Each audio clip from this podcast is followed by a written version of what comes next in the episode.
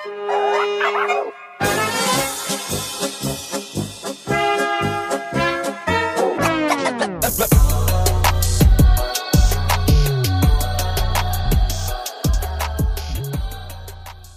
willkommen zu Kulturell Inkorrekt. Ich bin die Moni, eure Podcast-Hostin, und ich freue mich, dass ihr heute wieder dabei seid. Heute habe ich endlich mal äh, wieder eine Person, eine andere Person remotely dabei. Diesmal ist das Fatma, meine liebe Fatma, die habe ich über Instagram kennengelernt vor einiger Zeit und verfolge sie ganz, ganz, ganz intensiv, weil sie äh, nämlich äh, an sich eine sehr smarte Persönlichkeit ist, eine sehr smarte Frau und mhm. sich extrem für äh, das Thema Afghanistan, die aktuelle Lage, Herausforderungen, was ist da genau passiert, auseinandersetzt. Und da ich finde, dass dieses Thema in der Vergangenheit oder in den letzten Wochen, außer die Leute, die in dieser Bubble sind, ähm, etwas an an Spotlight verloren hat, möchte ich gerne mit ihr zusammen das Thema nochmal aufgreifen. Und darum wird es auch in dieser Folge gehen. Also wir beschäftigen uns in dieser Folge generell um das Thema Afghanistan, um das Land. Geopolitische Lage zum Beispiel, was äh, Fatima besonders an ihrem Heimat, Heimatland liebt, wie die Rolle der Frau zu beschreiben ist und war und natürlich auch die aktuelle Lage mit der Taliban. Aber bevor ich jetzt zu viel laber, und zu viel verrate, freue ich mich erstmal, dass du dabei bist, Fatma. Vielen lieben Dank, dass du dir Zeit genommen hast und mit mir heute darüber, über dieses doch traurige, aber sehr interessante Thema und Land zu sprechen. Ja, vielen, vielen Dank für deine Einladung, liebe Moni. Ich freue mich, hier zu sein. Ich freue mich wirklich auch sehr, dass du dabei bist. Und bevor wir jetzt mit dem Inhaltlichen starten, erzähl doch mal gerne was zu dir. Wer bist du so? Und vielleicht auch interessant für die Leute, was ist so dein kultureller Hintergrund? Ja, gerne. Ja, also mein Name ist Fatma Murtaza. Ich ähm, äh, habe Wirtschaftspsychologie studiert und äh, die Bereiche in meinem Leben waren auch immer sehr so, also das ist so mein Steckenpferd, Unternehmertum und Psychologie. Mein ähm, kultureller Background ist, äh, ich bin ursprünglich aus Afghanistan. Ja, und deswegen ähm, auch wahrscheinlich auch so freiheitsverliebt das ist ein sehr, sehr interessanter Ansatz. Also warum bist du freiheitsverliebt? Ja, wenn man sich so die Geschichte von Afghanistan anschaut, dann geht es eigentlich äh, hauptsächlich immer äh, um dieses Thema Freiheit. Jeder ähm, äh, interpretiert das anders und deswegen ist es so komplex in Afghanistan. Aber ähm, ja, Freiheit halt durch ähm, diese, diese Weltmächte, die über Jahrzehnten immer versucht haben, äh, Macht zu bekommen, Freiheit in, in dem Maße. Und ich habe mich da auch immer sehr, ähm, interessanterweise sagt man ja immer auch so, wenn du deinen eigenen Weg ähm, so finden möchtest, dann äh, schau dir mal deine Ahnen an. Und wenn ich mir das anschaue, denke ich mir so, oh, deswegen bin ich so freiheitsverliebt. Deswegen liebe ich das so, äh, Projekte zu machen, frei zu bestimmen, all das, dass das halt auch so, so in mir, von, von mir auskommt. Total cool. Also, ähm, dass, dass das so eine Connection bei dir gibt, finde ich wirklich total schön. Das habe ich bis dato noch nie gehört, ehrlich gesagt. Und ähm, du hast ja jetzt schon ein bisschen was über Afghanistan verraten, dass das Land immer mit, mit dem Thema Freiheit gestruggelt hat. Da können wir ja später nochmal drauf eingehen. Aber mhm. wie würdest du ganz grob die geopolitische Lage Afghanistans beschreiben? Und äh, kannst du vielleicht auch auf die politische Geschichte Afghanistans eingehen? Weil das ist ein sehr umstrittenes Land. Das haben wir in unserem Pre-Talk ja auch schon gesprochen oder erkannt. Mhm. Äh, aber was ist so deine Definition von Afghanistans Geschichte? Total äh, tolle Frage. Ich bin da so dabei, aber meine Definition oder meine Vision von Afghanistan ist genau die, die von dem äh, damaligen König Amanullah Khan, der 1919 ähm, quasi dann auch die Unabhängigkeit Afghanistans bekommen hat, ohne Besatzung. Ja, und, ähm, wichtiger Punkt. Genau.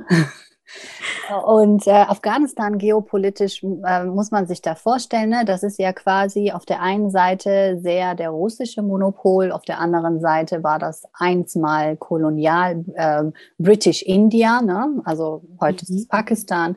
Damals gab es halt kein Pakistan 1919, aber die ganzen Verträge, das heißt, die ganzen Länder, auch Iran zum Beispiel, die konnten ohne die Einverständnis der Engländer, mhm. äh, der, der Briten damals keine Verträge direkt mit anderen Ländern machen, wirtschaftlich gesehen auch.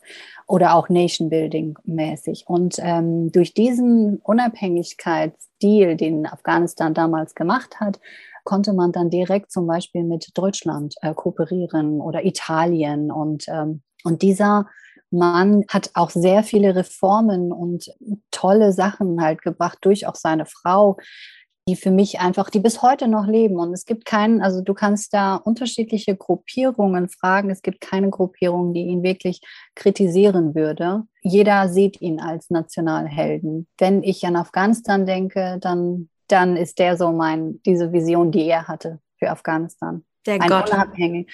Der ja. Gottvater so irgendwie. Wobei ich mit Vorbildern auch immer sehr vor, äh, vorsichtig bin. Ja. Ähm, ähm, ne, weil ich finde, so jeder soll seinen eigenen Leadership haben. Aber ich fand ihn halt, äh, weil, weil er hat halt okay, der, das war leider Gottes so, der pädagogische Aspekt hat damals auch ein bisschen gefehlt, weil der sehr viel mit Atatürk auch kooperiert hat und wollte das sehr schnell halt bringen. Ne? Man muss dir überlegen, mhm. damals mussten die dann Smokings tragen in, in so Veranstaltungen. und ähm, das haben halt ganz viele Leute, ne? so dieser pädagogische Ansatz hat halt damals gefehlt, ähm, mhm. aber äh, die, die Afghanen feiern ihn für seine Unabhängigkeit, ja, bis heute. Und äh, zu dem Thema Geopolitik gehört ja für mich auch irgendwo ein bisschen so das Thema Ressourcen. Und ich habe selber Politikwissenschaften studiert, das haben die Leute wahrscheinlich jetzt schon 10.000 Mal gehört, aber äh, so als Hintergrund, warum ich diese Frage stelle. Also ich für mich ist es ja immer auch so eine Frage gew gewesen, was sind denn so die äh, Interessen eines westlichen Landes in unserer Region des Nahen Ostens? Also mhm. würdest du sagen, Afghanistan in, ist ein sehr ressourcenreiches Land und deswegen hat es in der Vergangenheit so politisch auch gestruggelt oder sehr viele Mächte haben versucht, äh, es zu besetzen, es auszubeuten oder wie ist da so deine Antwort drauf? Ja, auf jeden Fall äh, ressourcenfrei und vor allem auch irgendwie ähm, konnte sich Afghanistan nie so richtig so ein bisschen entscheiden, komplett als Land, wo er hingehört. Mehr halt in Richtung Iran, Russland oder mehr Richtung äh, Pakistan und äh, also so Großbritannien Mhm. Damals gab es ja kein Pakistan. Und äh, ja, und da ist natürlich immer wirtschaftliche Aspekte immer mit gekoppelt. Ähm, die wollten, die, die, Afghanen, die auch gescheitert sind, die haben sich dann natürlich, die wollten sehr starken Fortschritt und äh, dafür braucht man natürlich die internationale Gemeinschaft. Aber ähm, es war dann immer sehr schwierig, die Balance zu halten. Ne? Also das kennt man, also so, so eine Mitte zwischen den äh, russisch, äh, damaligen russischen OdSSR und ähm, der englischen Kolonialie, das gab es irgendwie nicht richtig in Afghanistan. Mhm. Und somit hat, hat man dann auch den Kalten Krieg da halt hergeholt. Mhm. Ähm, es gab natürlich halt, Amon Lachan war deswegen auch nicht von den Engländern gemocht, weil er unabhängig war. Er wollte halt nicht so von hinten aus von England kontrolliert werden. Mhm. Er hat ähm, gesagt, und vor allem von seinen Kritikern im Land, er hat das Kopftuch abgelegt. Schon in den 20er Jahren, musst du dir vorstellen. Mhm. Und äh, die Frau war die erste Bildungsministerin und äh, und damals gab es äh, Gesetze dann, ähm, die erst 30 Jahre später in den Westen überhaupt gekommen sind. Ne? Und äh, Bildungsministerin hier im, im, in Europa, das ist, war halt jetzt auch nicht unbedingt äh, Standard. Und er ist halt auch sehr gereist und hat sich, ähm, hatte so eine Vision, war halt sehr ähm, kooperativ mit dem äh, Vater von Reza Pahlavi. Ja. Aha. Und ähm, auch mit Atatürk. Mhm. Ähm, das ist sehr interessant. Das wusste ich jetzt zum Beispiel nicht, weil bei uns war es sehr ähnlich. Also ich sehe da so ein bisschen so Parallelen bei uns. Ich tue so, als wäre es in mein Land. ich weiß. Du weißt, was ich meine. Ich weiß, also, weißt, ja. Ja, ich vergesse auch immer den deutschen Aspekt. Ich bin ja eigentlich auch viel, viel, dass ich so reden kann, das liegt ja auch, dass ich in Deutschland das ist manchmal ein bisschen äh, schwierig. Man denkt dann irgendwie ja. auf Persisch oder, oder, oder in, in seiner Heimatsprache ja, und dann redet man doch irgendwie Deutsch. Das ist ein bisschen mhm. Struggle.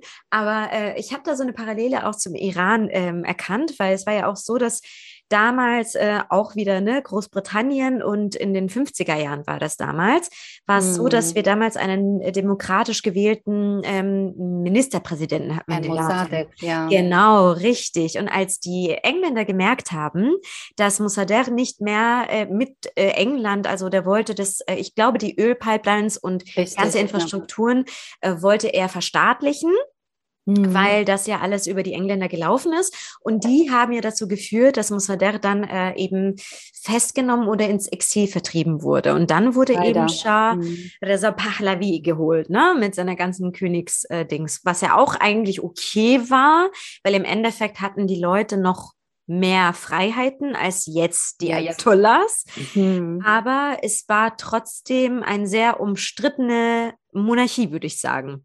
Absolut. Also, ja, genau. Und ähm, das ist halt das Problem äh, in den Ländern, äh, dass wir so abhängig, also jetzt sage ich wieder wir, aber dass die Länder so abhängig von der mhm. Außencommunity, also der, äh, den Ländern waren, wie jetzt zum Beispiel Afghanistan auch. Also okay, die haben dann Amon Lochan, die haben genauso wie bei Mossadegh, da gab es dann die CIA, die dann da diese Mafia-Gruppierungen gesteckt haben, um ihn zu putschen. Ne? Mhm. Ähm, gab es in Afghanistan auch so eine Bewegung, die dann Amon Lochan gepusht hat und dann haben die den Vetter von ihm als König geholt. Ne? Mhm. Das war auch alles so äh, hinter den Kulissen.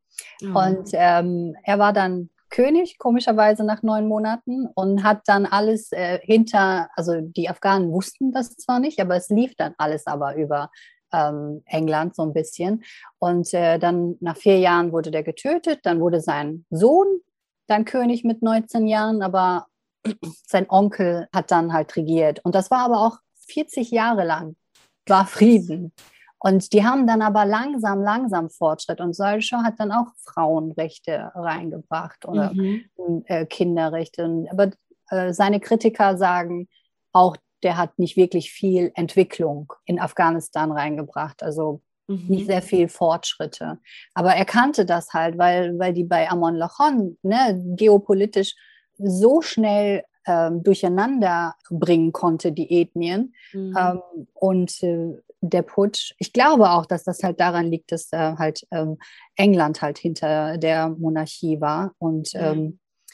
äh, dass dass das dann auch ruhig lag. Und dann kam ja dann diese DVAP, äh, die kommunistische äh, 1960, glaube ich, oder irgendwie vielleicht später sind halt zehn ähm, Mitglieder, mhm. äh, zehn Leute haben diese Partei gegründet und äh, in dieser 40 Jahre Wahlperiode von ähm, ähm, Shaw ähm, da hat es halt auch Veränderungen gegeben. Es gab dann einen Präsidenten ne? und es gab dann auch so eine Art versucht, halt Demokratie so ein bisschen reinzubringen. Aber das hat den anderen Afghanen einfach zu lange gedauert, die den gestürzt haben.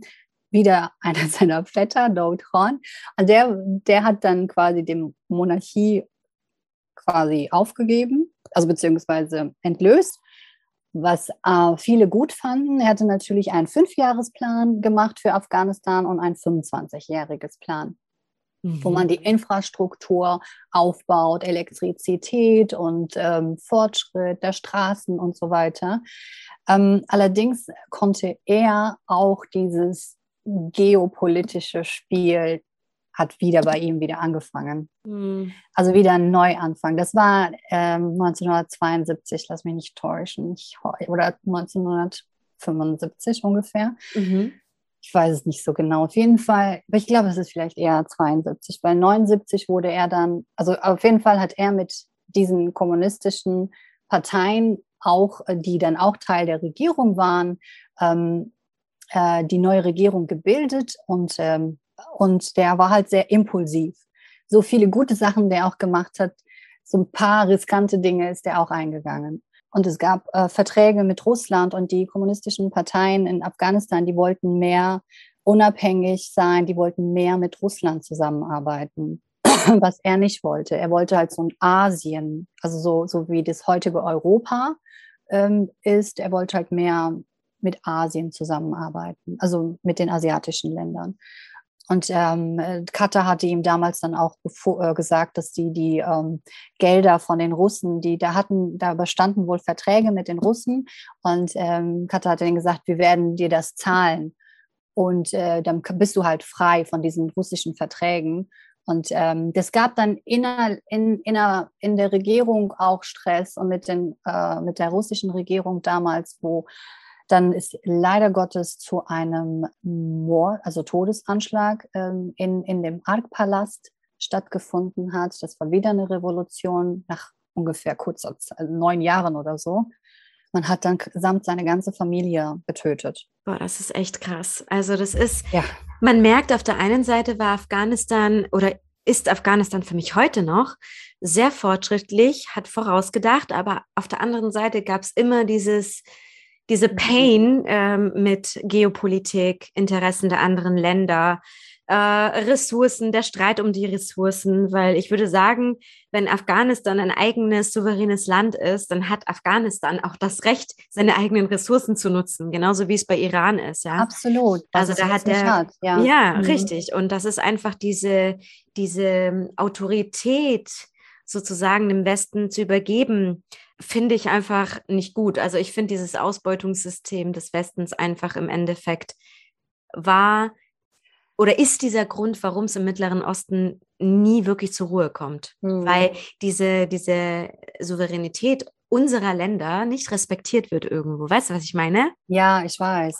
Ähm, zum Teil die, ähm, ein paar Leute in der afghanischen, also ich meine, natürlich ist das halt, was die da gemacht haben, das, das ist unterste Schublade, aber das waren in erster Linie Afghanen, die ihn umgebracht haben. Das war jetzt, das war jetzt nicht die russische Armee. Mhm. Und ähm, die, dieses Bewusstsein zu erschaffen, dass wenn wir wirklich Fortschritt wollen, dass wir Gemeinsames schaffen. Man muss nicht jemanden umbringen oder das ist halt immer so ein Aspekt, was, äh, was in der afghanischen Politik ähm, halt einfach fehl am Platz war. Und die, die wollten es einfach nicht verstehen. Kennst du das, so Leute, die so 20 sind und die Welt erobern wollen, die kennen nicht mit den Komplikationen aus und sagen so, äh, da, da, da, und ja, es geht doch ganz easy, es geht doch ganz easy. Ja, ja, ja, genau. Und so stelle ich mir, also ganz ehrlich, ich bin jetzt mal ganz offen zu dir, aber so stelle ich mir genau diese Leute an. Und dann haben sie wieder den Putsch gemacht, und dann war äh, für ein Jahr, glaube ich, der Muhammad Taraki, den hat man, dann hat dann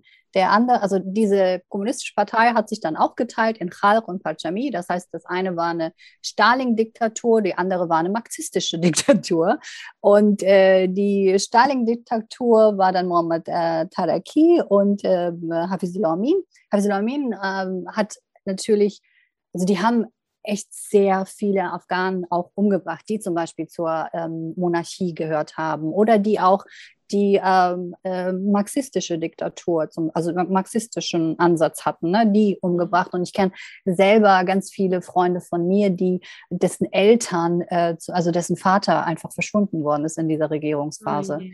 Nur weil sie halt mit dem Schah, also, also mit der mit der Ethnie zu tun hatten, also mit ähm, mit der Familie. Und äh, dann haben die Russen, ähm, also die, dieser Mohammed Tadaki hat 13 Mal allein die, die Russen angeschrieben, um militärische Unterstützung zu bekommen, weil er wusste, dass das Volk nicht hinter ihm steht. Mhm. Der Amin genauso. Und ähm, er, er, galt aber so als derjenige, man sagt, man munkelt, dass er ein CIA-Spion war. Okay. Und das, ähm, ja, und deswegen sind die Russen auch eingetreten und haben ihn dann, also als er gesehen hat, dass dieser Absalom Amin als Präsident ganz viele Leute umgebracht hat, ne, so ein richtiger, ganz viele Leute eingesperrt hat und er nicht und Russland auch nicht wusste, ist der jetzt wirklich ein CIA-Agent oder ist der das nicht, weil der hat nämlich in Amerika studiert gehabt. Mhm. Ähm, es gibt Verträge, die das belegen. Mhm. Und ähm, ja, dann ist Russland einge, also hat aktiv massiv eingegriffen und hat dann den Präsidenten Babrak Kormal als äh, Präsidenten erwähnt und der war dann sechs Jahre da und hat, äh, na, dann gab es halt eine marxistische Diktatur in Afghanistan und jeder, der mit der Partei involviert war, wurde gefördert, die anderen nicht. Und man hat halt mit russischer Besatzung versucht, den Menschen in den Dörfern ähm, Lesen und Schreiben beizubringen und zu zwingen. Und die haben natürlich wenn man es vergleicht, Moni, muss ich sagen, ich bin wirklich gegen diese äh, lächerliche kommunistische Bewegung. Ich bin da ganz, äh, aber wenn man es vergleicht, waren sie ein bisschen besser als die Amerikaner. Ich weiß, was du meinst. Weil, ähm, also, weil uns, äh, was hat der Westen gemacht? Die haben dann diese in Pakistan diese dschihadistischen Bewegungen erstellt, rekrutet. Ja, dann entstand die Mujahedin. Also diese Richtig. ganzen, es gab ja dann auch sieben oder äh, viele äh, Spaltungen von Mujahedin, die sich dann auch gegenseitig äh, nicht einig waren, aber die waren alle in Peshawar ansässig und haben dann äh, quasi Unterstützung bekommen. Und die äh, CIA hat natürlich ähm, die, die, den Mujahideen unterstützt. Und ich muss auch sagen, die afghanische Bevölkerung war dann auch wieder, muss dir vorstellen, in einer Familie war einer dann pro-kommunistisch und einer dann auch Mujahideen, weil ja. die auch gesagt haben, hey, also ich, man kann das ja auch verstehen, dass da halt auch so diktatorische Züge waren. Und ja, auf dem Papier waren dann gleichberechtigte Frauen äh, waren genauso gleichberechtigt, äh, als die Sowjets da waren, aber mit welchem Preis? Richtig. Das ist jetzt so auch so die Hälfte Geschichte des Kriegs. Ne? Und ähm, die haben so viel, ich muss ja überlegen, die, und dann sind die Sowjets ausgezogen, raus aus Afghanistan. Und äh, dann hat die afghanische Armee all die Jahre, vier Jahre waren das, glaube ich, gegen die Mujahedin gekämpft, die vom Westen die ganze Zeit Gelder, Millionen von Geldern bekommen haben. Aber so stark war halt die ähm, afghanische Armee damals bis sich das dann auch aufgelöst hat und die Mujahedin, also dann auch Teile, also das ging am Ende, äh, Moni, ging es dann nur um Macht. Strukturen, weil äh, die, die konnten sich nicht einigen und der Dr. Najib, der letzte kommunistische Präsident auch, hatte auch alle darum gebeten, kommt, lass uns einigen und es gab auch wieder so eine Konferenz zum Thema Afghanistan, aber sie wollten sich nicht einigen. Sie haben auch nicht einander vertraut. Der Najib war als Präsident gut, aber leider Gottes mit seiner Historie war der auch ehemaliger KGB, äh, mhm. Also der war für Folterungen zuständig. Oh Mann. Und das ist halt immer, wenn ich dann so ein Bild von ihm sehe, finde ich es toll, was der gemacht hat. Die, die Reformen waren gut, aber es war halt, Afghanistan war vorbelastet und durch seine KGB-Tätigkeit ähm, ist es halt schwierig. Und diese Partei, also Mujahedin, unterschiedliche Strömungen und die Regierung äh, am Streiten waren, ne? Bomben bis geht nicht mehr. Und ähm, kamen dann die Taliban auch natürlich in den Madrasas mhm. von Pakistan gelernt und gebrainwashed. Und die haben ja so eine methodistische ähm, Einstellung und äh, eine ganz strikt wahhabitisch-methodistische Einstellung. Man sagt halt, dass es von den Deobandi-Schulen kommt. Ja, und die haben dann den ähm, Najib umgebracht, also auf der Straße mit seinem Bruder gefoltert. Oh Mann, ey. Und dann ist der Bürgerkrieg in Afghanistan. Du musst dir vorstellen, das ist der reinste Katastrophe. Und die, also die Mujahideen hatte, glaube ich, vier Jahre Zeit, hat keine Regierung bilden können, wurde sogar anerkannt, aber es hat halt sich gegenseitig bekämpft. Und dann die Taliban hat das natürlich auch ausgenutzt. Dann hatten die fünf Jahre Macht gehabt und selbst die haben ja das, also weißt du, der Mullah Omar hat so Sprüche abgelassen, wie wenn die Leute umgebracht, also wenn da eine Hungersnot war, ja, das ist halt Gottes Wille. Hm. Was? Also es gibt es doch nicht. Ja, es ist halt, ja, es ist halt für, für, ihn halt so, ja, dann ist das halt, was Allah wollte. Und äh, das Ding ist halt, aber bei Afghanistan ist halt nicht gleich. Also es gab zum Beispiel Provinzen, ähm, wo Kinder auch zur Schule gehen konnten, weil es gab auch Taliban, die wollten, dass ihre Kinder zur Schule gingen. Aber man hat es halt undercover gemacht. Das ist so traurig, finde ich. Ja. Bildung ist das A und O und das irgendwie ja. Das, jemandem zu verwehren, ist wirklich krass irgendwie. Total.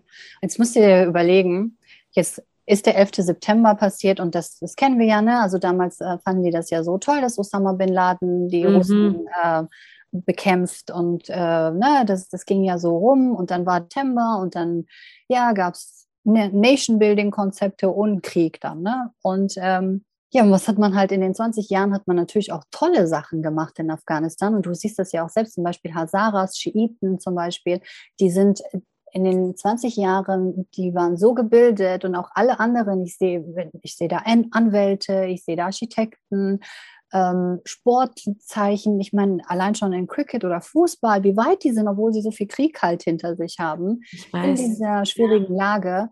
Und ähm, leider Gottes hat man da wieder diese Kriegsverbrecher, die für diesen Elend zuständig waren, Teil der Regierung ähm, gemacht. Das gibt's doch nicht. Wie würdest du denn das Land Afghanistan jetzt nach dem 11. September und äh, ich würde mal sagen, jetzt nicht jetzt aktuell, sondern an sich beschreiben. So, du hast ja ein paar Mal schon von Ethnien gesprochen und von der Kultur, von den Menschen. Vielleicht in diese Richtung. Wie nimmst du das Wand, äh, das Wand, das Land ja. an sich wahr? Weil ähm, ich weiß nicht, wie viele Kulturen und beziehungsweise Ethnien es in Afghanistan gibt. Doch es gibt ja schon einige, oder? 16, ja. 16, genau. So viel war das, ja. Genau, also es gibt 16 Ethnien, genau, und ähm, da sind ja auch mehrere Sprachen, ne? Mhm. unter anderem halt Persisch, die wir beide sprechen, äh, Pashto, dann, ähm, also die ähm, Afghaner sagen, also die Afghanen, äh, Afghaninnen, Persisch Dari ist ja so ein Dialekt von Persischen mhm. und ähm, sprechen dort, aber dann in Hedot sprechen die auch mehr so das äh, iranische Dialekt, ne? Und mhm. ähm, in ähm, also es gibt dann auch afghanische Usbeken, die sprechen Usbekisch, dann gibt es auch Türk, Türkenvölker, ne? die dann eher so, die Uiguren, die sprechen eher so das äh, anatolische Türkisch. Mhm. Und deswegen ist meine Methode immer schon gewesen, man muss Afghanistan dezentral regieren, weil die so mhm. Unterschiedlich sind. Ja. Und man diese Kulturen bitte selber überlassen soll, sich fortzuschritten und selber Entscheidungen zu treffen, was aber all die Jahre nicht gemacht worden ist. Es war immer eine Diktatur von oben herab und äh, die letzten 20 Jahre zu deiner Frage zu kommen. Ich würde es in zwei Teile machen, weil es ging in eine richtig gute Richtung. Ja, richtig. Ähm, es gab ja Fortschritte, vor allem für die Rolle der Frau zum Beispiel auch, oder? Ja, absolut. Die Frauen konnten wieder ähm, zur Schule gehen, ne? weil die Taliban öffentlich durften, die ab der sechsten Klasse, was jetzt wieder so ist, nicht mehr zur Schule gehen. Mhm. Und ähm, das, ähm, da musstest du ja damals nicht mal Nagellack tragen und so, ne? Mhm. Und äh, das haben die dann abgehakt oder uneheliche Beziehungen äh, mit Steinigung oder also das, was die Taliban als Scharia be behauptet, das ist keine, das ist nicht die Scharia sondern das ist äh, Exekution der Menschen. Das, und weißt, das Problem ist halt einfach, die können es machen. Weil ich finde, dass das, weil das Wort des Korans für den Machtmissbrauch missbraucht, missbraucht wird. Ja, ja äh, also, mhm. genau. Und also die Scharia oder, oder die heiligen Worte im Koran werden so interpretiert und äh, zur Verfügung gestellt, dass sie ihren Machtmissbrauch legitimieren können. So. Ja. Und das ist halt einfach traurig, weil jeder denkt jetzt,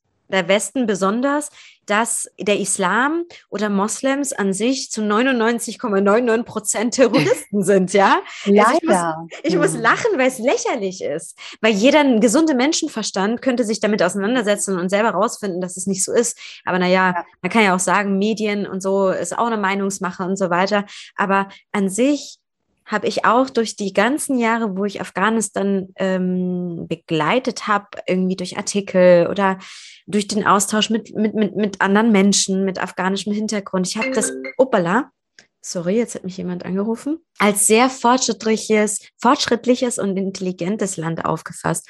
Und ich finde es traurig, dass so jetzt der Stopp gekommen ist durch die Taliban irgendwie. Ja, unglaublich. Auch, dass man dann einfach nicht die Bevölkerung wieder gefragt hat, weißt du? Ja. Es ist wo, wieder irgendwo in Kämmern, dann haben sie sich in Doha getroffen, anstatt in Afghanistan. Und ähm, dann waren die Taliban dort und die waren auf ähm, Katar-Kosten halt, ne, zwei, vier Jahre dort und, und die haben ja ein öffentliches Büro dort gehabt, ne? Und, ähm, und die ha Headquarter von den Taliban ist halt Quetta Shura und in Peshawar. Das mhm. sind halt so die zwei Taliban, das ist beides in Pakistan. Die, äh, und äh, der Westen, also die Amerikaner wollten, hatten, glaube ich, die Nase voll von Afghanistan und wollten einfach da raus. Und ähm, ja, dann haben die diese Verhandlungen gemacht ähm, um eine friedliche Übergabe des Landes. Und äh, was in den Verträgen steht, das weiß heute bis heute keiner wirklich, außer die da jetzt anwesend waren. Und ich finde, das ist einfach, was man da gemacht hat, das ist wieder das Land 200 Jahre äh, rückwärts, weil diese ganzen Könige, die da waren, ne, die, also ich meine, wenn man sie anschaut, das war jetzt auch nicht unbedingt jetzt der, der Urgroßvater von Amon Lochon, das war, der war auch ein Tyrann. Also nicht ein Tyrann, aber der war halt auch sehr kriegerisch und so weiter. Ne?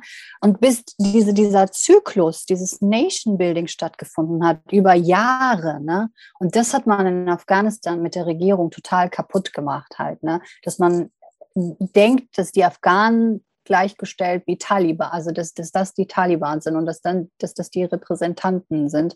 Ähm, das verstehe ich halt nicht, weil es gab da auch Demokraten in der Regierung oder im Parlament, die für, dafür gearbeitet haben. Und es haben auch immer so viele, ich meine, allein schon wie viele Journalisten sind immer ums Leben gekommen in der Regierung, weil die Regierung in äh, mit, den, mit den Taliban kooperiert hat. Und das hat man halt nicht irgendwie nach, also nicht wirklich wahrhaben wollen. Und weiß ich nicht, warum die das gemacht haben, ehrlich gesagt. Ich habe auch so viele Fragen. Ich möchte gerne, dass man, äh, also überhaupt einen Prozess zum Beispiel hatten wir in Deutschland, da gab es Krieg und dann hat man wirklich einen Prozess gehabt. Es gab dann in den 60er Jahren diese Nürnberger Prozesse, glaube ich. Ne? Mhm. Ähm, und man konnte da wirklich abschließen, vergeben, loslassen und man weiß, es ist schlecht gewesen. Ne? Also ja. jeder weiß, dass das, was ähm, da passiert ist, ist. Aber in Afghanistan gab es diese Prozesse nicht. Da war ein Skandal nach dem anderen. Mhm. Und dieser Vergebungsprozess oder dieses, weil, weil diese Warlords, äh, die da in der Regierung waren, die haben eigentlich ins internationale Gerichtshof, äh, müssten eigentlich da sein und keine Vertragspartner der NATO oder beziehungsweise der Regierung Afghanistans sein. Die waren Kriegsverbrecher. Das ist so krass. Ich verstehe das einfach nicht. Aber man ist hat ja durch die, damit man die Taliban bekämpft, hat man die wieder. Halt, weißt du, damit man nicht viele Soldaten braucht. Also ja. es war einmal das Projekt Nation Building und dann noch das Projekt Krieg gegen Taliban. Oh Mann. Das war nicht nur eine Sache, mit denen sie zu kämpfen hatten, sondern einfach mehrere Sachen und immer so von extern so. Ja. ja also immer so ex externe Mächte, die irgendwas versucht haben durchzusetzen und hat dann nicht geklappt, dann ist wieder ein Krieg ausgeartet, dann wieder hier, dann wieder da. Also dieses Land ist ähnlich wie äh, im Irak, besonders nach dem 11. September, irgendwie hm. nicht zur hm. Ruhe gekommen. Ganz schlimm. Ich ja, so also, krass. Wenn du dir Syrien anschaust, kannst du dir wie in den 70er Jahren Afghanistan anschauen, ja. weil da war auch die Regierung, also 70er, 80er Jahren, die Regierung hat die, die Russland hat die Regierung gestärkt und äh, Amerika hat die Dschihadisten ja unterstützt. Und jetzt äh, diese Länder, das, das tut mir so weh, weil klar, okay, die äh, Regierung, die waren, Saddam Hussein war jetzt nicht toll, das wissen ja. wir alle, aber es war stabil. Ja, ich weiß, was du stabil. meinst. Ich weiß, was du meinst. Genau. Deswegen ist es ja zum Beispiel auch so, wenn ich jetzt mit meiner Familie im Iran spreche und so darüber, also und ihnen einfach die Frage stelle, so wünschst du dir eigentlich, dass es eine andere Regierung gäbe? Oder warum revolutioniert ihr denn Iran nicht? Mhm. Es ist so, eine naive Frage mit einer ganz einfachen Antwort, weil wir wissen, dass sonst das größere Übel auf uns zukommen würde. So. Ja, weil die erste Revolution bei im Iran ist ja genauso passiert. Ne? Genau. Also, was für ein Übel gekommen ist. Richtig. Und genau das haben die Afghanen nicht gecheckt, glaube ich. Mhm. Ähm, dass, weil, wie du merkst, je mehr Revolutionen in Afghanistan kamen, war das noch mehr noch ein ähm, Fortschritt nach hinten. Ja. Also eigentlich ein Gegenschritt. Ja, richtig. Ja. Wie ist denn jetzt so momentan die aktuelle Lage im, also im Afghanistan mit den Taliban? Jetzt ist es ja so, dass die Taliban nach 20 Jahren Reformen und äh, ja, Bemühungen seitens Afghanistan, Deutschland und, und Amerika, halt die Player, die man halt irgendwie immer hört, ja einige Fortschritte gemacht hat, das hast du ja auch gesagt. Aber wie konnte das passieren, dass die Taliban an die Macht kommen? Man liest ja einige Artikel, dass die Regierung korrupt war oder keine Ahnung, die Taliban zu stark, dass, der, dass die Unterstützung des Westens gefehlt hat. Aber was ist so deine persönliche Meinung? Wie konnte es passieren, dass die Taliban jetzt an die Macht gekommen sind? Also die, die Taliban, die sind ja nicht ähm, seit dem 17. August an die Macht gekommen, sondern die waren ja immer schon. Die haben das sehr schön strategisch immer schon gemacht. Ah, okay. Ähm, die waren ja quasi ähm, 50 Prozent oder 60 Prozent der ähm, geografisch gesehen hatten die schon. Ah, das wusste ich jetzt persönlich gar nicht. Ja, weil ähm, die, äh, das, das war schon so. Und da, ähm, das, deswegen sind auch ganz viele Journalisten gestorben, ähm, auch seitens der Regierung, die diese Verträge ähm, halt veröffentlicht hatten, dass die Regierung mit den Taliban kooperiert und eine Stadt den überlässt. Und das wollten sie nämlich nicht ähm, okay. halt öffentlich zugeben. Und ähm, das Problem ist halt auch der Zuwachs auch nochmal sozial, aus der, also aus der sozialen Ebene oder gesellschaftlichen Ebene, wenn ich zum Beispiel ein Problem mit dem Erbrecht hatte. das musst du dir halt vorstellen, dadurch, dass diese Warlords wieder in Afghanistan tätig waren, konntest du, äh, galten die Gesetze oder galt einfach nur, wenn du jemanden gekannt hast, dann bist du weitergekommen. Aber wenn du niemanden gekannt hast, äh, waren deine Probleme einfach äh, nichts wert. Und bei den Taliban, die haben zum Beispiel bei so einer Sache wie Erbrecht, äh, sind sie sofort gekommen und sagen, ich regel das für dich. Und dann hatten sie ihre Gerechtigkeit. Ja. Das ging viel schneller, als über 10.000 äh, Gerichte durchzugehen und dann nochmal, weil die auch sehr korrupt waren, dann noch Geld zu geben, zu bestechen und so weiter. Ähm, das ist auch nochmal ein Punkt. Zunächst auch durch die ähm, leider Gottes Drohnenangriffe mhm. nördlich Afghanistans. Ähm, ist es halt auch so gekommen, dass viele Leute zu den Taliban gewechselt sind, weil sie auch einfach viele Familienangehörigen verloren haben. Okay, das war also so ein Zusammenspiel aus, okay, die hatten eh schon einiges und haben auf der anderen Seite natürlich auch das, ich, ich sage es jetzt mal überspitzt, ne, die Interessen äh, von Teilen des afghanischen Volkes äh, mhm. sozusagen erfüllt und somit auch irgendwie UnterstützerInnen gehabt. Genau. Letzten Endes, wenn ich genau. das richtig verstanden habe. Okay. Ja, so, also was heißt Unterstützer, aber die haben gesagt, ich gehe dann lieber zu den Taliban. Wenn, ja, richtig. Äh, ne? Also nördlich gesehen. Ja. Ähm, ähm, da und außerdem hat äh, Pakistan unterstützt die. Also muss ja dadurch, dass Afghanistan ja mehr ähm, ethnischer Staat ist, ist ja ähm, die Trennung damals ja auch. Das war bei 1800 noch was mhm. von Afghanistan. Und Afghanistan war ja viel größer, als es heute ist. Mhm. Und die haben dann quasi mit dem ähm, englischen Architekten, der hieß Herr Durant, haben die mit den Russen und ähm, auch den damaligen König Abdurrahman Khan, das ist nämlich der Urgroßvater von, der Großvater von Amon Khan, mhm. haben die mhm. eine Grenze gesetzt. Und, und diese Grenze, die ist genau da, wo diese pashtunischen Völker getrennt worden sind.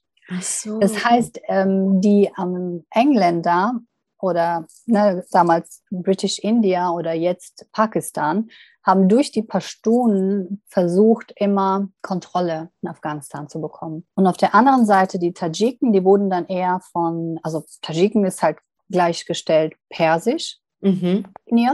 Die wurden dann eher von Iran und Russland unterstützt. Ich habe, äh, das ist wirklich sehr interessant, da habe ich auch schon wieder viel gelernt. Ich habe diese Verbindung zwischen Afghanistan und Pakistan eigentlich so in den Wurzeln von davon habe ich noch nie äh, Bescheid gewusst. Das ist echt äh, was sehr, sehr krasses, was ich jetzt gerade gelernt habe. Darüber freue ich ja. mich gerade. Oh, schön, da freue ich mich, dass ich was Neues geteilt habe. Ja, weil ich habe mir ja. immer, ich habe immer so äh, gedacht, gut, äh, Sowjetunion hat immer so einen bestimmten Einfluss auf Afghanistan gehabt, so in den äh, 70er Jahren, lass mich nicht lügen. Mhm. Ja, also genau. um die Dreh rum so ähm, weil sie natürlich immer auch in diesen Ländern im Nahen Osten immer so diese Stellvertreterkriege gegen Amerika hatten. So. Mhm.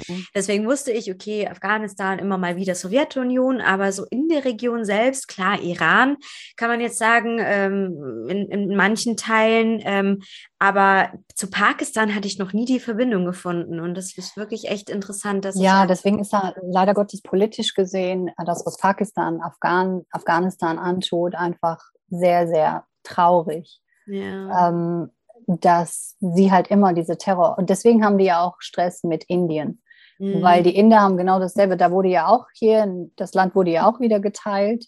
Mhm. Ähm, ne? Und ähm, äh, Kaschmir streiten die sich ja. Und ja. da sagt ja Indien auch, dass Pakistan immer terroristische Gruppen nach Indien schickt. Richtig. deswegen, ähm, äh, indische Armee hat natürlich Atom. Äh, Nuklearmächte ne? und Pakistan mhm. auch. Da traut sich Pakistan nicht so viel als jetzt so ein armes Land, äh, was jetzt äh, militärisch nicht so fortgeschritten ist wie Afghanistan. Und äh, Pakistan möchte Afghanistan auch immer dafür nutzen, so einen Rückzugsort, falls der Krieg mit Indien beginnen sollte, dass die dann sich quasi aus Afghanistan aus rückziehen können und dann angreifen können. Was hältst du denn so von der politischen Strategie des Westens? Ich habe ja, ähm, ich meine, damals äh, der neu gewählte Präsident äh, Biden, der hat ja so gesagt, ja gut, also wir gehen jetzt, wir haben jetzt hier 20 Jahre sozusagen Zeit verbracht, haben hier versucht, alles aufzubauen und Deutschland hat sich ja auch zurückgezogen.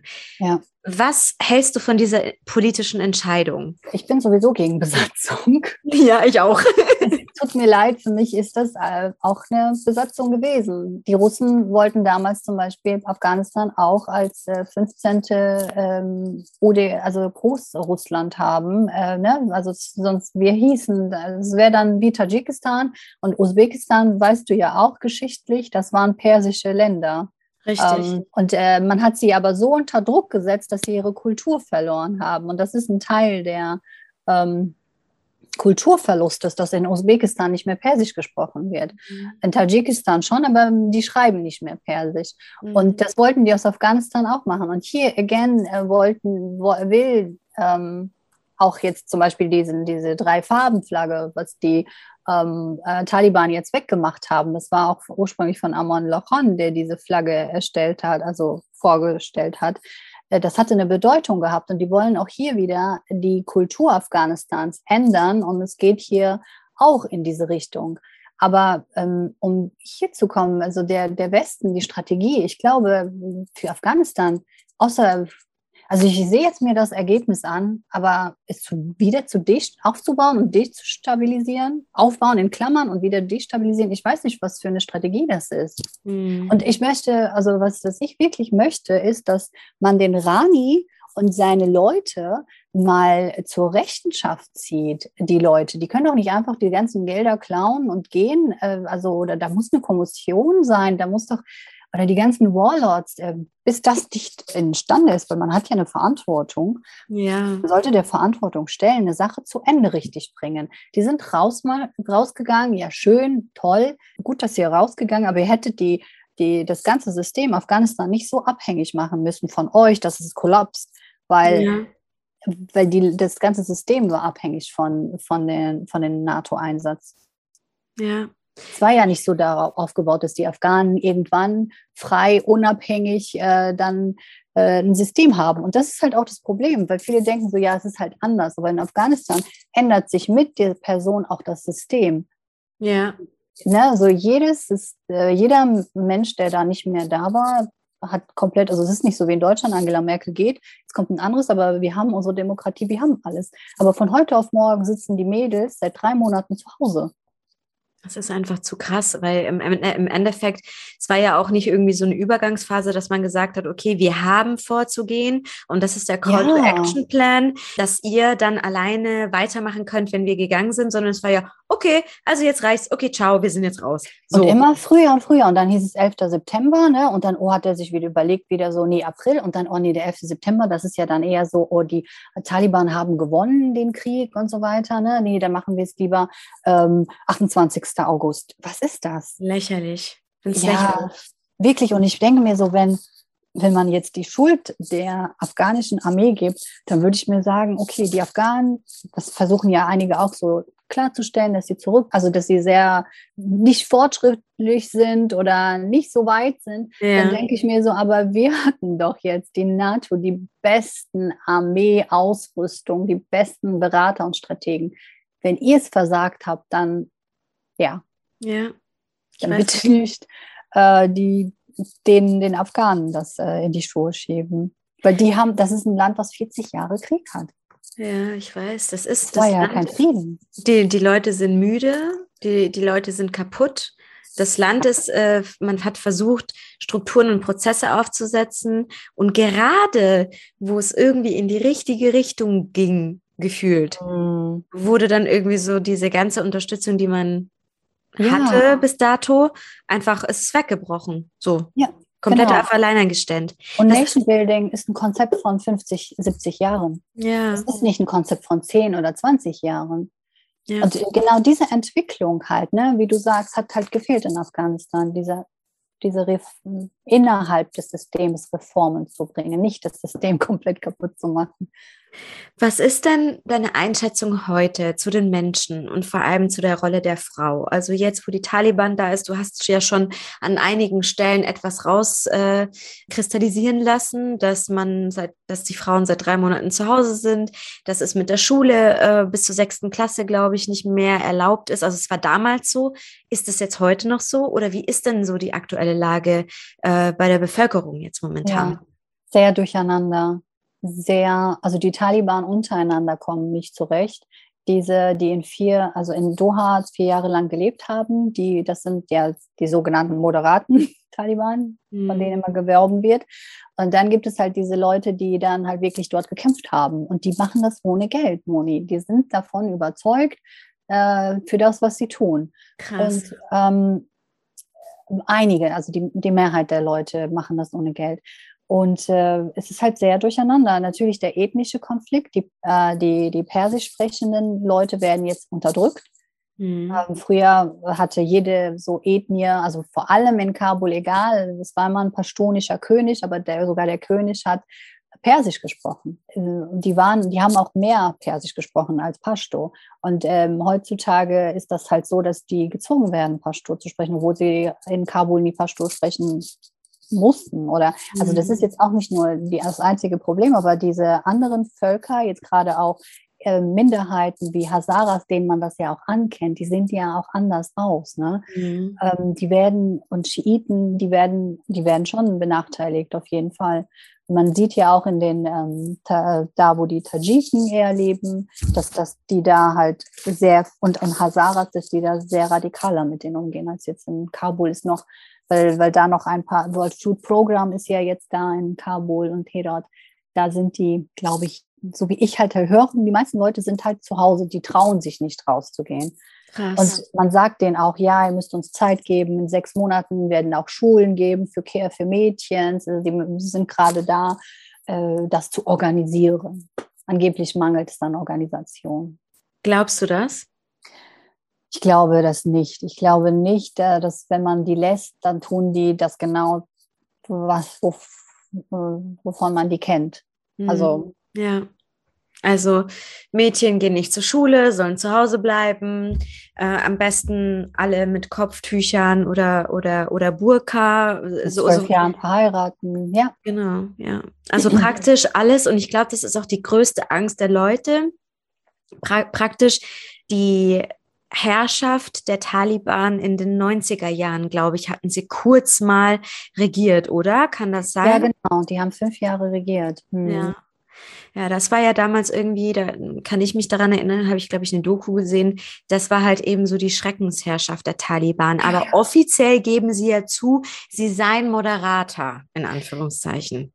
Ja, die, die angeblich. Äh, angeblich. Die Elite jetzt, ne, in, von den Taliban, die sind, aber die, äh, die, die sind sich ja auch am Spalten. Die Jungen sagen, hey, wir haben, ihr habt jetzt die ganze Zeit in Doha gechillt und wir haben hier gekämpft. Wir können doch jetzt nicht von heute auf morgen jetzt Frauen, die ähm, äh, wo wir immer gesagt haben, die sollen zu Hause bleiben und die sollen das und das machen, dass die jetzt auf einmal Ministerin werden. Oh also, also da ist auch ähm, gerade bei der Gruppe, bei der Taliban-Gruppe, können die das gar nicht, äh, die reden nicht mit Frauen. Ich habe mit ein paar Frauen gesprochen, die sagen, die gehen jeden Tag, also die sind wohl anfangs jeden Tag gegangen und dann haben die gesagt, wir reden nicht mit euch. Dann haben die einen männlichen Mann mitgenommen und äh, dann hat er zu denen gesagt, es gibt noch keinen Ansprechpa Ansprechpartner für Frauen.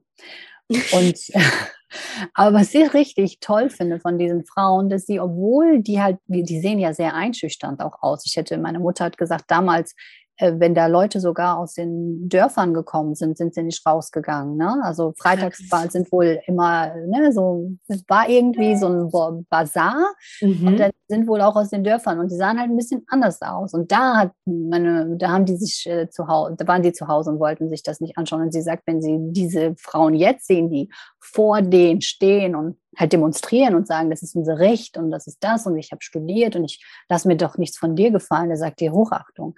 Ich habe echt Gänsehaut, wirklich. Also das ist, ich finde, so aus den Ländern äh, Afghanistan und Iran, die hm. Frauen, die sind echt krass. Also ich finde es echt krass, weil ich habe, ich ja. erinnere mich an, an eine ähm, Doku über Afghanistan und das war irgendwie über Frauen, also es war so eine Fotografin mit dabei und eine Gruppe von Sportlerinnen, die sehr, sehr gerne Rennrad gefahren sind. Mhm. So. Und äh, ich kann mich daran erinnern, wie das damals alles mit der Taliban angefangen hat. Na, damals nicht, das war ja vor ein paar Monaten, aber die sind trotzdem auf die Straße gegangen. Ich glaube, ein Mann war dabei und so eine Kolonne, irgendwie so ein Auto ist noch hinterhergefahren. Und die haben ihren Radlersport gemacht, obwohl sie wussten, dass die mhm. Taliban äh, in irgendeiner Straße sie fangen könnten und einfach steinigen könnten. Weil eigentlich ja. offiziell war ja für Frauen da, da zu dem Zeitpunkt nicht mehr möglich, öffentlich äh, Sport zu machen, selbst wenn es Fahrradfahren ist. Mhm. Aber sie hat gesagt, trotzdem gehe ich raus, allein weil ich den, den Fortschritt von 20 Jahren nicht revidieren will, so und äh, weil ich den anderen Frauen Mut machen will, nicht ihren Kopf einzuziehen. Und ich fand das so krass stark, wie du gesagt hast, mhm. dass sie so Mumm haben, trotzdem für ihr Recht zu kämpfen. Ich weiß nicht, wie ich reagieren würde, wenn zehn Taliban-Leute vor mir stehen würden. Also ich weiß, als ich 2008 ähm, da war, äh, war ich auch total sogar von der Masse halt auch sehr eingeschüchtert mhm. und meine weiten ähm, äh, Cousinen, würde ich mal sagen, für uns ist ja jeder Tante und Onkel. Ja, es ist jeder Tante, Onkel, Cousine. ähm, die waren so tough und da hat jemand mich angeguckt und dann hat sie den so zu Sau gemacht, so lass meine Cousine in Ruhe und wir konnten dann in den Straßen gehen und die waren richtig tough. Und wie gesagt, ähm, ich, ich habe jetzt nicht mehr Hoffnung an der Regierung, aber an der Bevölkerung. Und es wird natürlich von der Bevölkerung kommen, wenn wir für die Bevölkerung auch was machen. Mhm. Ähm, aber die, die, diese, diese Taliban, ist eine schwierige, eine sehr schwierige Sache. Ich glaube, sie wissen auch, also die Taliban selbst weiß, glaube ich auch, dass sie nicht mehr diese Herrschaft von, von den 90er Jahren an den Tag legen kann, oder? Was ist da deine Einschätzung? Also sie ja. wissen doch, wenn sie zu sehr jetzt vor allem am Anfang drücken, hm. dass die Gesellschaft, dass die Bürger und Bürgerinnen ja direkt ausrasten würden, um es mal umgangssprachlich zu sagen, oder? Sie wüssten ja. ja, das würde sich die Gesellschaft nicht gefallen lassen, oder? Ja, die würden ja komplett, also die Taliban sind jetzt gerade sehr bemüht, anerkannt zu werden mhm. und äh, mit der Weltgemeinschaft äh, zusammenzuarbeiten. Siehst mhm. ja, wenn da Reporter kommen ne, aus dem Ausland, jetzt wir, jetzt mit einem deutschen Pass, die würden uns nichts antun. Aber die, das Ganze ist halt eher auf die Afghanen, die in Afghanistan leben, mhm. ähm, sehr, aber aber deswegen denke ich mir auch so, warum kann man das als internationale Gemeinschaft gerade nicht ausnutzen für den Wohlstand Richtig. und dann sagen, das und das sind unsere Bedingungen, aber klarer, nicht so soft. Kennst du das so? Ähm, so gerade ja, Leute mit bitte, bitte. Mentalität, die, die, verstehen das nicht. Ja. Äh, da muss man, ja, also ich sage jetzt nicht mit Waffen oder so, ich sage einfach, dass, dass die da sagen, so und so läuft das, dass es ein bisschen härter verhandelt werden ja. muss. Das bringt mich auch genau zur nächsten Frage. Und zwar, was dein Appell an unsere, an die westliche Gesellschaft ist oder an die westliche Politik. Was wünschst du dir für die Zukunft? Wie kann man zum Beispiel als Mann oder Frau selber helfen? Also, es waren jetzt, glaube ich, drei Fragen, aber ja. erstmal den ersten Schritt. Was ist dein Appell an die westliche Politik? Was kann ich als Privatperson auf Social Media oder äh, sonst was wo tun? Und was wünschst du dir für die Zukunft? Ja, von der Politik wünsche ich mir einfach, wenn sie zu den Verhandlungen gehen, dass sie nicht den Maßstab der Taliban angehen, sondern auch sagen, hey, ich möchte hier auch eine Frau sitzen haben, mhm. die Repräsentantin ist und da ein bisschen härter halt angeht, so wie jetzt auch eben, ne, dass die ein bisschen härter verhandeln und natürlich, wenn die Gelder halt freigeben, dass das wirklich an die Menschen halt kommt. Nicht wieder so Korruption, mhm. wie man gesehen hat, dass die afghanische Regierung alles bekommen hat und nicht mal, es ist kaum was an der Bevölkerung äh, angekommen. Dass man wirklich hier nachhaltiger schaut, dass es wirklich an der Bevölkerung ankommt, weil Afghanistan jetzt momentan eine der größten humanitären Katastrophen durch die Sanktionen, die Amerika ähm, denen erteilt hat, ähm, erlebt. Also die ganzen Business, die ganzen Restaurants, die, die sind am Ende und äh, also Sie haben gesagt, nach, äh, es kann nur sechs Monate noch dauern. Äh, das wird eine, das ist gerade der Winter auch jetzt und deswegen mhm. kann das nicht auf Dauer sein, dass, weil die haben es verhandelt, sie haben die Taliban hergeholt und es kann nicht sein, dass die Bevölkerung jetzt wieder da. Da müssen sie sich was ausdenken, mhm. ohne Taliban zu, anzuerkennen. Und ähm, was wir machen können, ist halt auch so auf Social Media, dass man mit diesen Frauen sich connectet und deren Stimme halt auch zeigt. Die sind da, die gehen auf die Straßen ähm, es ist nicht so, dass die ruhig sitzen und sich das gefallen lassen. Das sollte man, das sollte man vor allem nicht verge also vergessen, weil ähm, was meine, meine größte Kritik ja ist, ist, dass dieses äh, Thema Afghanistan ja extrem ruhig geworden ist bei uns jetzt im Westen. Hm. der Berichterstattung und auch auf Social Media. Ich kann mich erinnern, als das äh, mit der Machtübernahme war, sozusagen, letztendlich hat man in jeder Story irgendwas gesehen und geteilt und man hat sich irgendwie ausgetauscht und so. Aber ich muss ganz ehrlich sagen, in der Bubble, wo ich gerade bin, bist du die Einzige neben hm. einer anderen, ja. äh, die einen afghanischen Hintergrund hat, die sich zu dem Thema überhaupt äußert. Und das finde ich wirklich traurig, ja. denn ich würde mich selber auch gerne viel mehr äh, beschäftigen, beziehungsweise dafür viel mehr tun. Und der erste Anfang ist, glaube ich, mit dem Podcast ganz gut, weil ich, äh, meine größte Kritik ist, irgendwie so, als westliche Bevölkerung, wir gehen in ein Land, zerstören es, kommen wieder mhm. raus, ja. lassen die Menschen dort in Stich, verhängen äh, ähm, Sanktionen, also das ist jetzt sehr provokant gesagt, ne? Aber dann reden mhm. wir kurz darüber und es war's dann so. Es ist nicht, that's not our problem anymore. Mhm. Und das ist die größte, größte Kritik, die ich habe irgendwie an der ganzen Sache. Ja, und vor allem haben die echt gute Sachen auch gemacht, dieses Nation Build, also so gerade humanitäre Sachen, ne? Wenn diese Sache mit Krieg nicht wäre. Und das ist doch schade, dass man diese Menschen dann einfach jetzt nur dafür zuständig ist, wen man evakuieren kann. Allein das ist schon Ortskräfte zu evakuieren, afghanische Ortskräfte da haben die ja Probleme. Ja. Und, ähm, und diese Akten, die möchte ich möchte gerne Aufklärungsarbeit zum Thema Afghanistan haben. Das wird ja in die Geschichte eingehen. Und äh, die Akten dürfen nicht vernichtet werden. Das versucht, äh, wurde ja auch besprochen, dass sie das gerne machen möchten, aber ich möchte da wirklich eine ordentliche Aufklärungsarbeit von denen haben. Also ich bin wirklich sehr, sehr glücklich, dass wir den Podcast gemacht haben, weil ich extrem viel von dir gelernt habe und extrem viel über auch ähm, das Land und Fakten, über die ich nie Bescheid wusste. Danke. Deswegen ähm, gibt es, bevor wir den Podcast enden, noch irgendwas, was du loswerden willst an die Zuhörerinnen und Zuhörer, so als abschließendes Wort? Ähm, ja, als abschließendes Wort würde ich einfach sagen, dass wir wirklich nicht den Leid der ähm, anderen Menschen denen überlassen, sondern gemeinsam auch wirklich gucken, dass wir als Community wachsen, als äh, globale Community, so der humanitäre Aspekt ähm, ist mir da total wichtig. Jetzt nur, weil ich jetzt aus Afghanistan bin, also äh, heißt nicht, dass ich jetzt nur solche Projekte fördern würde. Ähm, also ich weiß auch, als der Pink Floyd äh, da gestorben ist, da haben die in Afghanistan extra eine Wall für ihn gemacht. Und wenn es in Palästina ist, dann haben die auch sich die Stimme für Palästina erhoben. Mhm. Und ich wünsche mir einfach, dass man Afghanistan nicht äh, vergessen tut, denn das hat äh, so viel Potenzial, wenn man denen auch wirklich die Chance gibt. Und äh, das wünsche ich mir. Das sind meine letzten Worte. Ich danke dir für deinen Podcast. ich danke dir, meine Liebe, dass du dich heute bereit erklärt hast nach einem sehr, sehr stressigen Leben. Und äh, ich weiß, du bist äh, landunter. Aber mhm. es war mir unglaublich wichtig, dass wir diesen Podcast abhalten und auch so in Kontakt bleiben für die Zukunft. Deswegen ganz, ganz, ganz großen Dank für ja. dich, äh, dass du heute dabei warst. Danke für deine wertvolle Arbeit. Ich danke dir. Sehr gerne.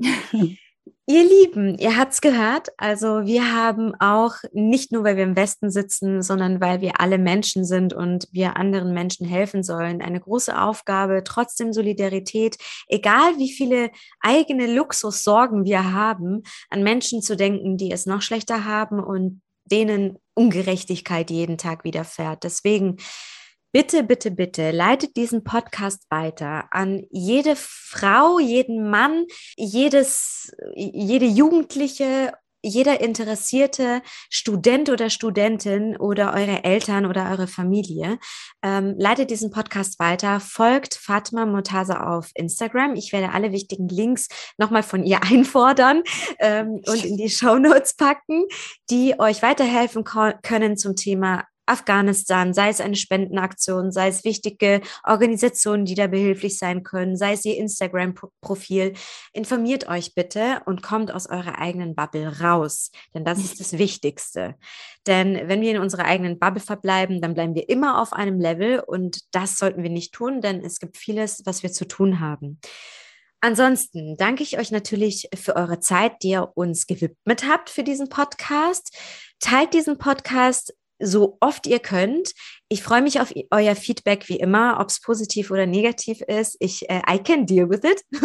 und passt mhm. auf euch auf. Ähm, bleibt gesund und schaltet nächstes Mal wieder ein, wenn es wieder heißt kulturell inkorrekt. Schönen Tag und bis dann.